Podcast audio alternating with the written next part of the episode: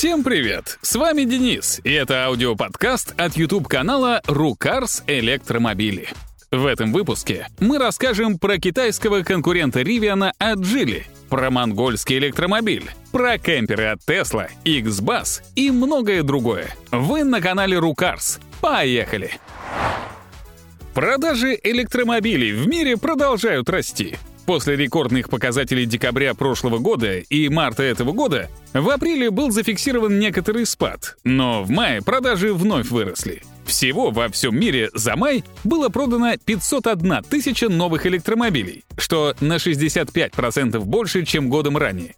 Их доля от всего мирового автомобильного рынка составила 8,6%. Тут важно понимать вот что. Сейчас продажи ограничиваются не спросом, а производством. Не секрет, что в марте-апреле Tesla в Китае сталкивалась с приостановкой производства из-за коронавируса. Наблюдаются и задержки с поставками комплектующих. А вот со спросом, напротив, все хорошо. И если бы производство поспевало, доля электромобилей на рынке уже сейчас была бы далеко за 10%.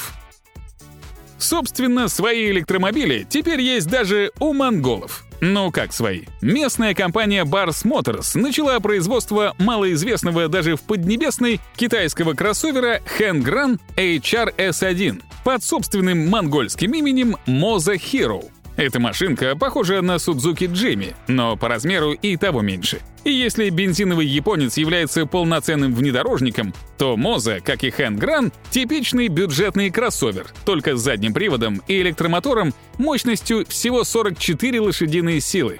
Емкость батареи тоже не впечатляет и составляет всего 28 киловатт-часов. Но китайцы обещают 305 километров запаса хода, и монголы им, кажется, верят просят за сие чудо 79 миллионов монгольских тугриков, что могло бы равняться примерно 25 тысячам долларов. Помните яркую новость о сборке электромобилей «Джак» на заводе «Москвич»? В общем, оказалось, что это была не более чем красочная презентация от столичной мэрии, где на картинке показали что-то просто потому, что должны были что-то показать. По крайней мере, такова версия КАМАЗа, который, в свою очередь, является технологическим партнером проекта. Если отбросить все домыслы, то сейчас ситуация выглядит следующей.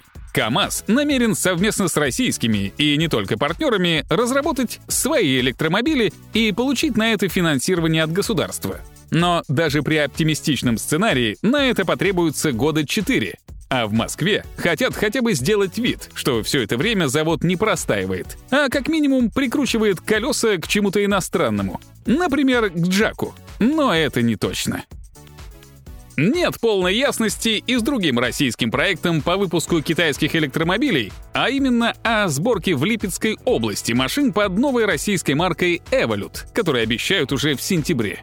Как ранее рассказывалось, в представленных моделях легко угадываются черты электромобилей Дуньфэн, в частности, весьма продвинутого кроссовера Voya Free.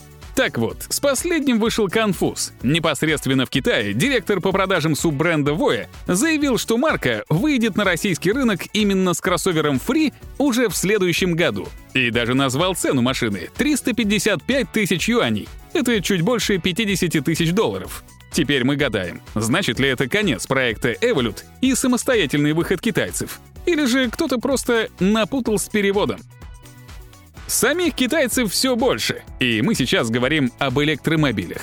Наконец начались продажи кроссовера Хэнчи 5. Эта марка создана некогда богатым местным девелопером Evergrande Group — как и многие китайские молодые гиганты, Evergrande в недалеком прошлом пережил головокружение от успехов, начав инвестировать во все подряд и в итоге чуть полностью не разорившись. Однако автомобильное подразделение выжило и теперь начало выпускать и продавать вот такую вот средненькую, но в целом доступную машину с единственным электромотором конструкции Bosch на 204 лошадиные силы и батареей на 72,8 кВт-часа. Угадайте в комментариях, какой запас хода на этот раз обещают китайцы. А еще китайская компания Geely показала первый в своем роде электрический среднеразмерный пикап.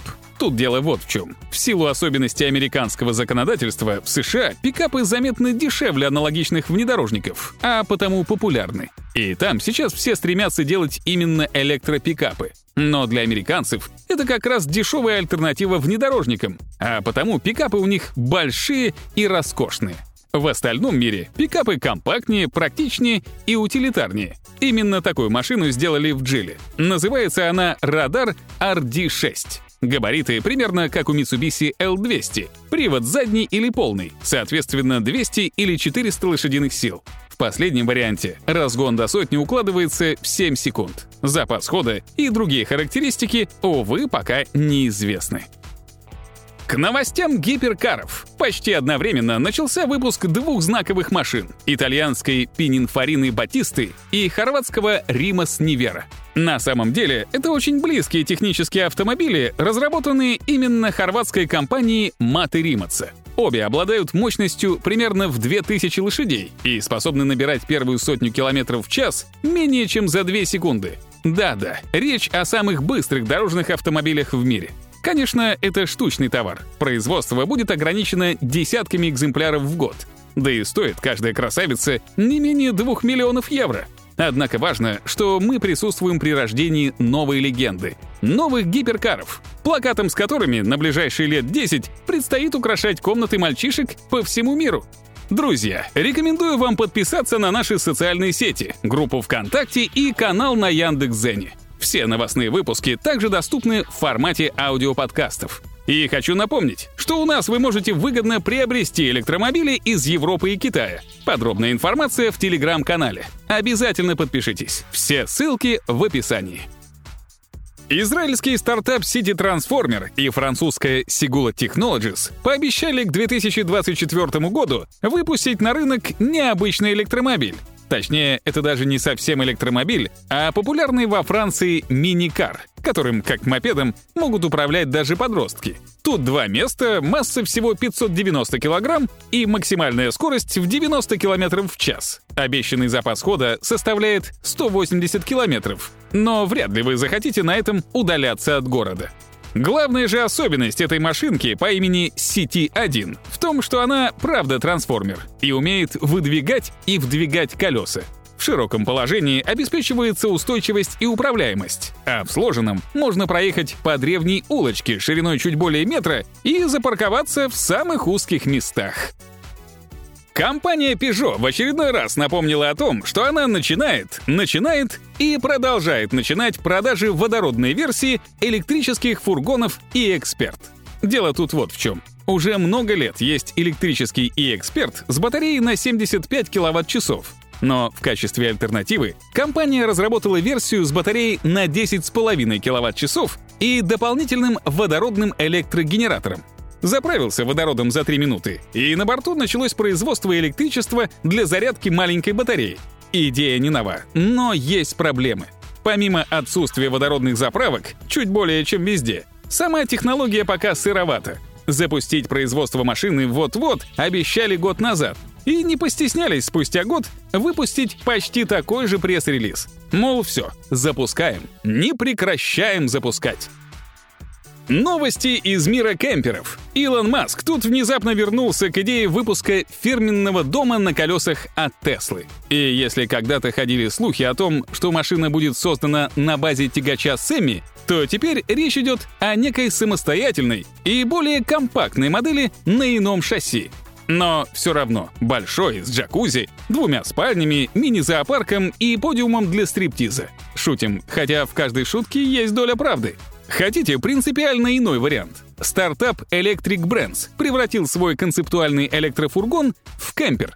Получилось нечто полноприводное и проходимое, как у вас буханка, только крошечное, как узбекский Deo Damas. Батарей на выбор 2, на 10 или 30 киловатт-часов. Да, вы не ослышались. Тут даже плита газовая. И это в электромобиле. Зато вся крыша в солнечных панелях. Ждете серийного воплощения?